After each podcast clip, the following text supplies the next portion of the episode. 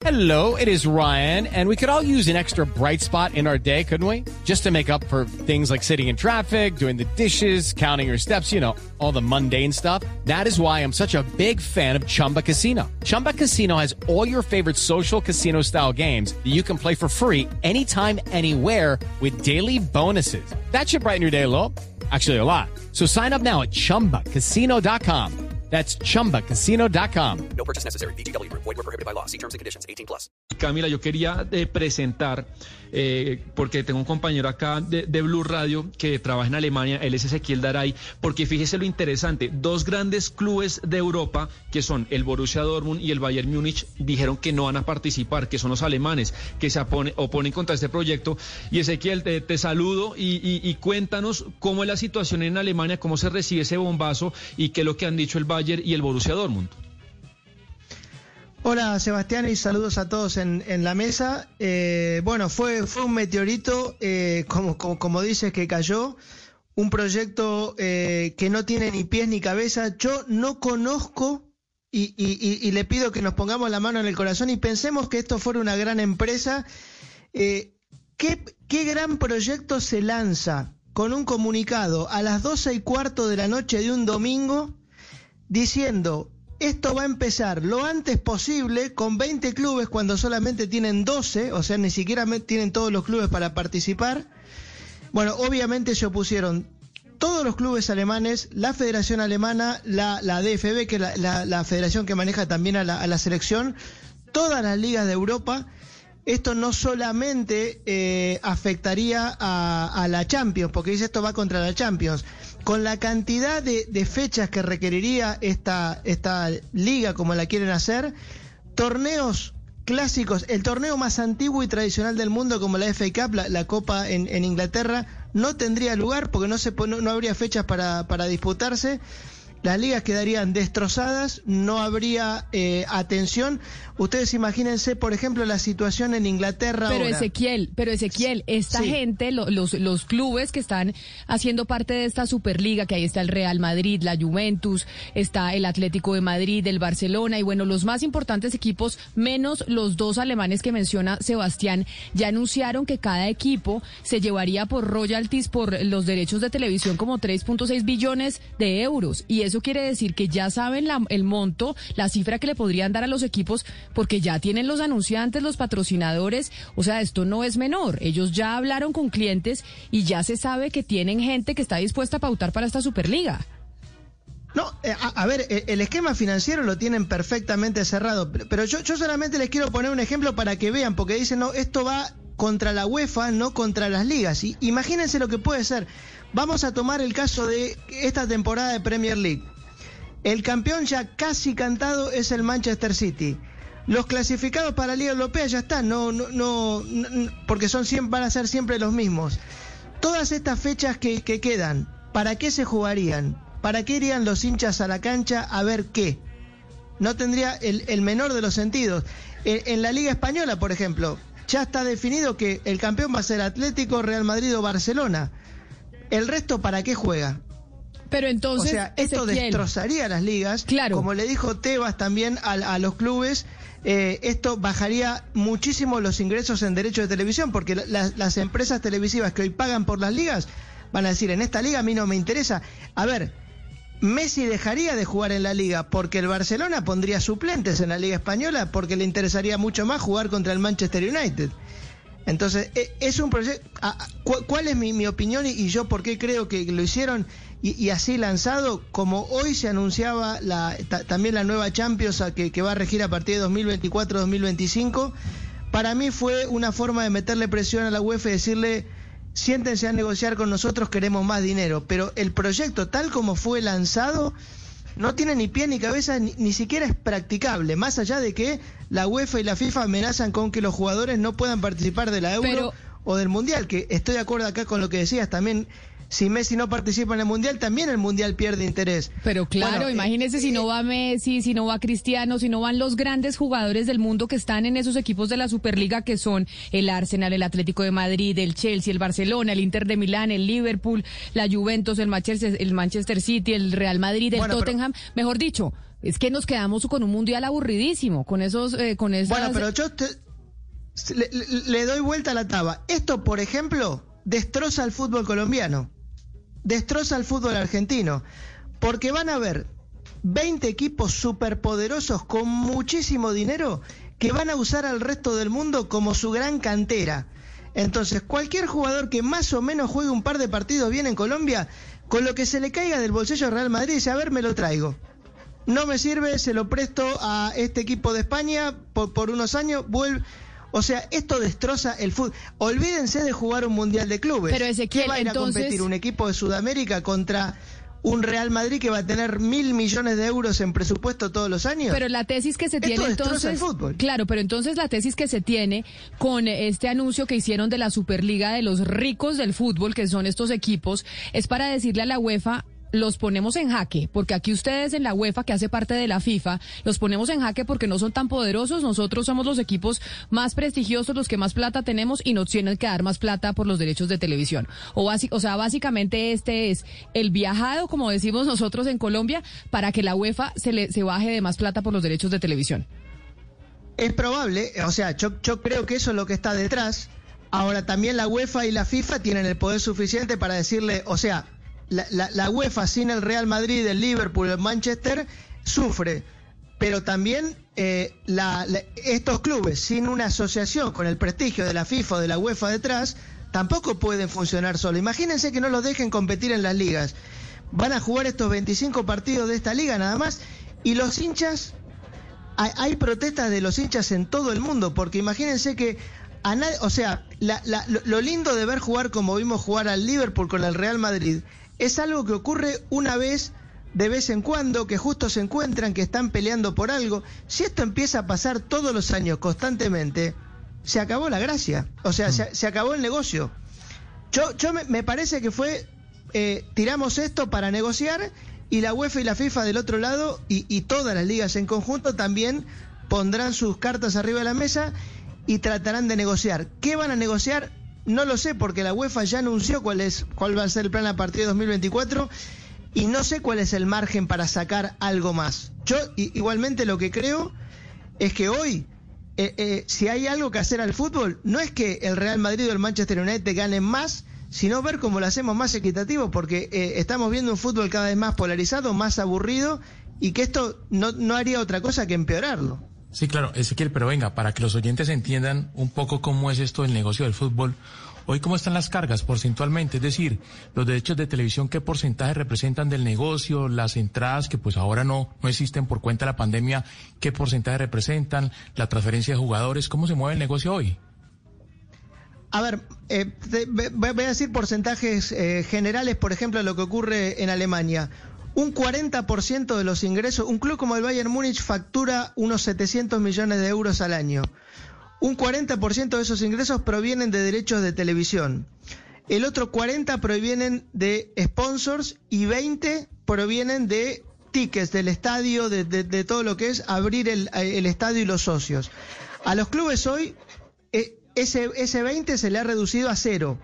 Le han aumentado los costos por todos los temas de los protocolos y seguramente también que se ha reducido una parte de los sponsors porque, hay, por ejemplo, hay, hay muchas, muchos clubes que tienen de sponsor a líneas aéreas que en gran parte del mundo no están volando. Entonces, me imagino que algunos contratos se habrán revisado a la baja. Por eso tampoco estamos viendo grandes, grandes transferencias. Ahora, la solución a esto es ajustarse al cinturón, es darse vuelta y decirle a los jugadores, bueno, el negocio se achicó y tenemos que, que- que- que reducirnos. Sí. A mí una cosa que, que me decían, en, en, por ejemplo en la Bundesliga, es no hay margen para seguir incrementando la facturación y el, el dinero que se obtiene por medios va a ser cada vez menor porque cada vez la atención está más dividida. O sea, hoy el competidor de una liga como la Bundesliga, como la Liga Española, como la Champions, no es la Premier u otra liga. Hoy el competidor, no sé si me- se me permite decir marcas, pero para que lo sepan,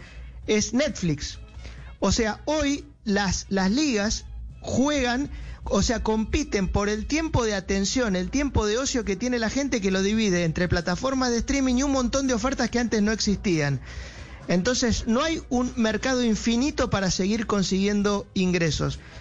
Ante una crisis, la una forma sería ir a buscar ingresos, pero como realmente es algo limitado y, creo que esto es poco viable, bueno, lo que tendrían que hacer es ajustar sus números eh, y empezar a ver en qué gastan el dinero y que no puede ser que un, un club como el Barcelona le pague o, o, invierta 150 millones de euros en un solo jugador cuando facturan 800. O sea, pero 800 millones de euros que facturan y 150 le cuesta un solo jugador. Bueno, ese modelo no funciona y claramente que están buscando una solución que sería eh, corta en lugar de buscar de hacer lo que tienen que hacer. Pero esa Ezequiel, permítame porque usted está en Alemania y nos cuenta básicamente cómo han sido las, las reacciones a ese meteorito, como decía Sebastián, que se lanzó ayer del fútbol europeo. Pero Nacho Peña está en España y hay dos de los equipos más importantes del mundo, de hecho, que son españoles que también hacen parte de esta Superliga, incluyen también al Atlético de Madrid, Nacho. Y en España, ¿qué se está diciendo sobre esta bomba que lanzaron ayer los clubes más importantes de decir que ellos van a crear su propia liga. ¿Qué tal, Camila, compañeros? ¿Cómo estáis? Saludos desde España. Eh, bueno, son dos equipos, son tres, ¿eh? ¿eh? Son el Real Madrid, el Fútbol Club Barcelona y el Atlético de Madrid. Ya los tres lo han confirmado de manera oficial.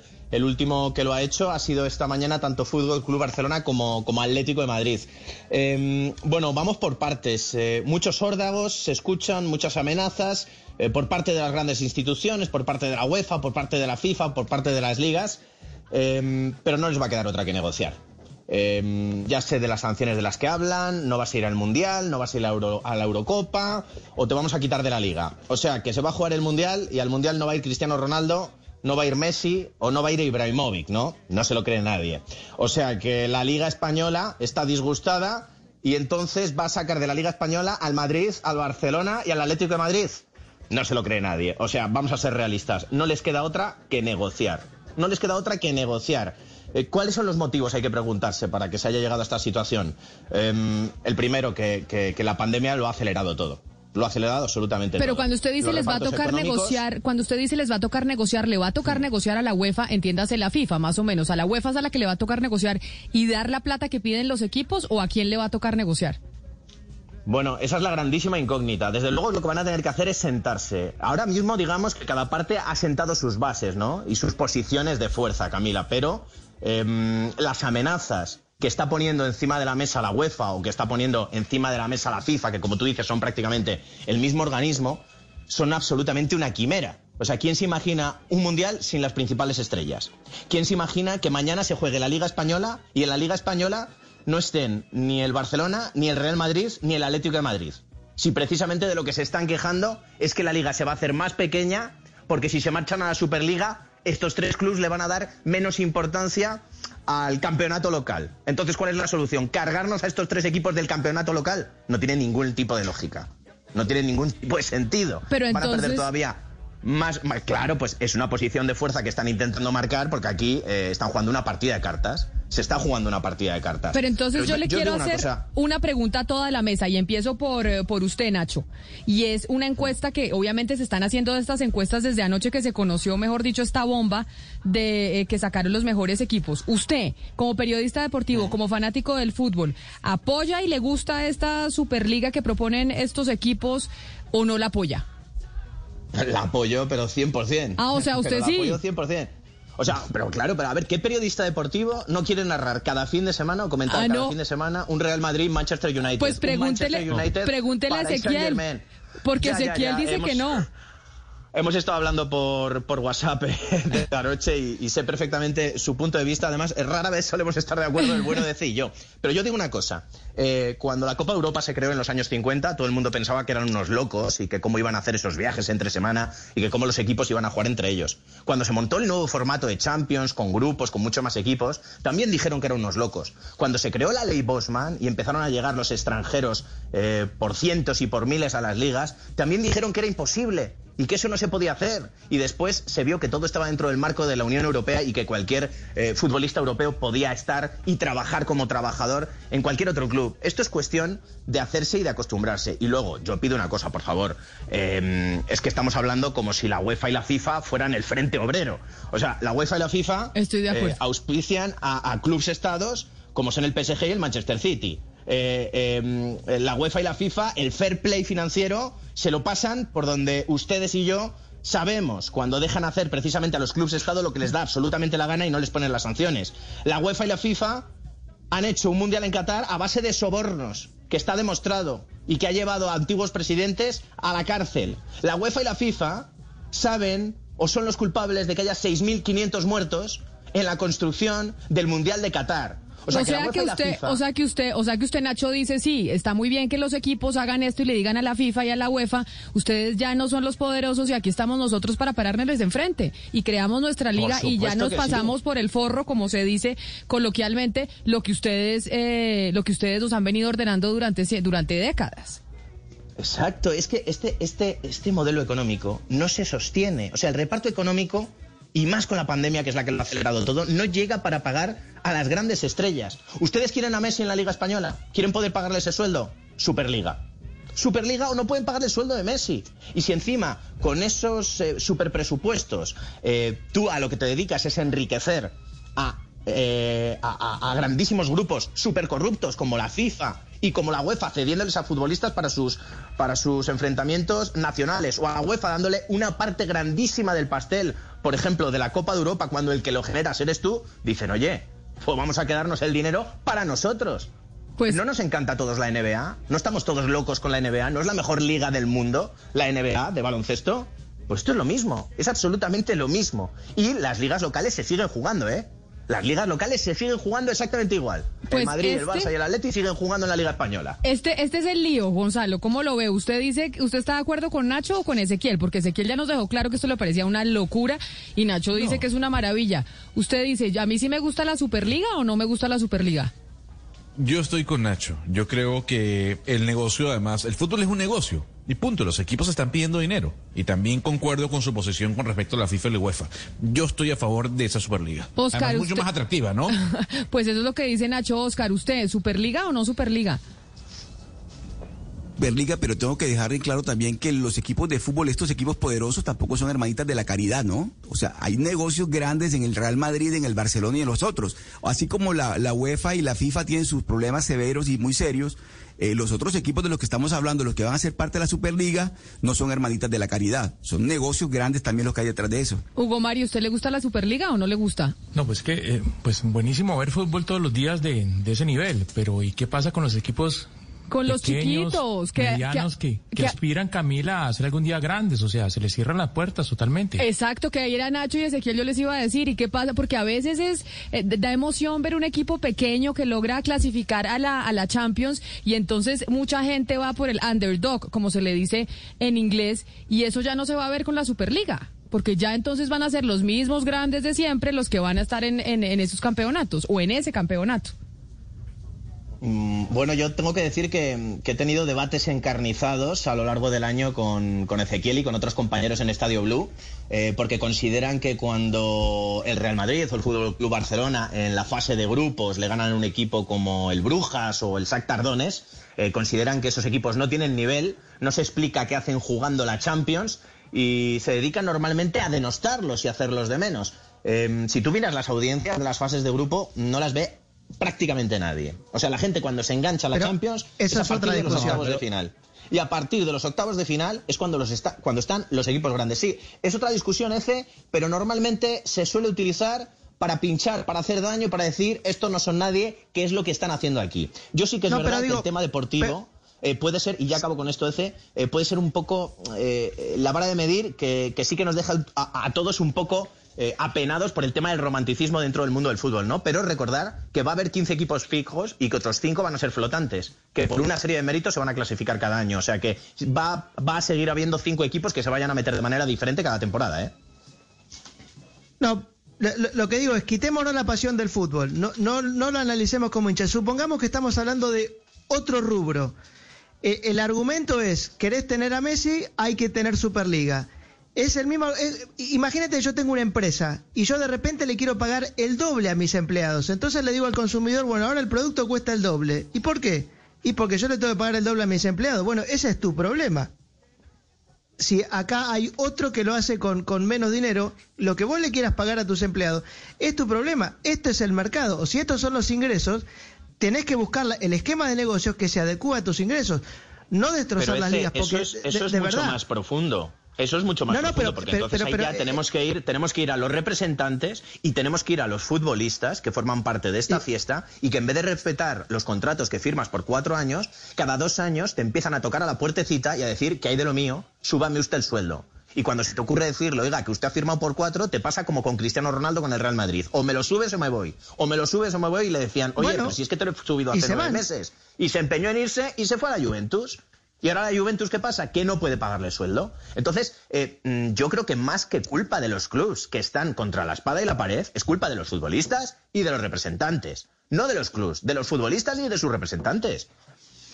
Pues ahí está, el lío del fútbol europeo. Nosotros que las mujeres aquí, que pues Valeria detesta el fútbol, Ana Cristina no es tan fan, pero es el lío del fútbol europeo y la discusión, como ustedes pueden ver, que se está dando en estos momentos sobre los clubes más importantes del mundo. Ezequiel, mil gracias por estar aquí con nosotros y darnos su opinión. No, por favor, y cuando necesiten. Claro que sí. Y Nacho Peña, usted también mil gracias desde España por haberse conectado aquí con nosotros en Mañanas Blue a explicarnos este lío del fútbol.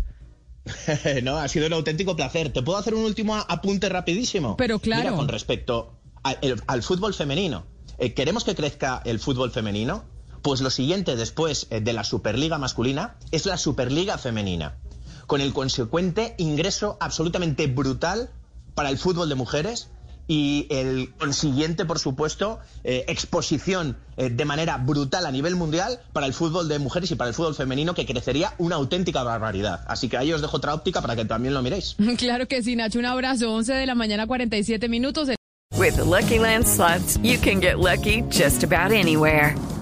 This is your captain speaking. Uh, we've got clear runway and the weather's fine, but we're just going to circle up here a while and uh, get lucky. No, no, nothing like that. It's just these cash prizes add up quick. So I suggest you sit back, keep your tray table upright, and start getting lucky.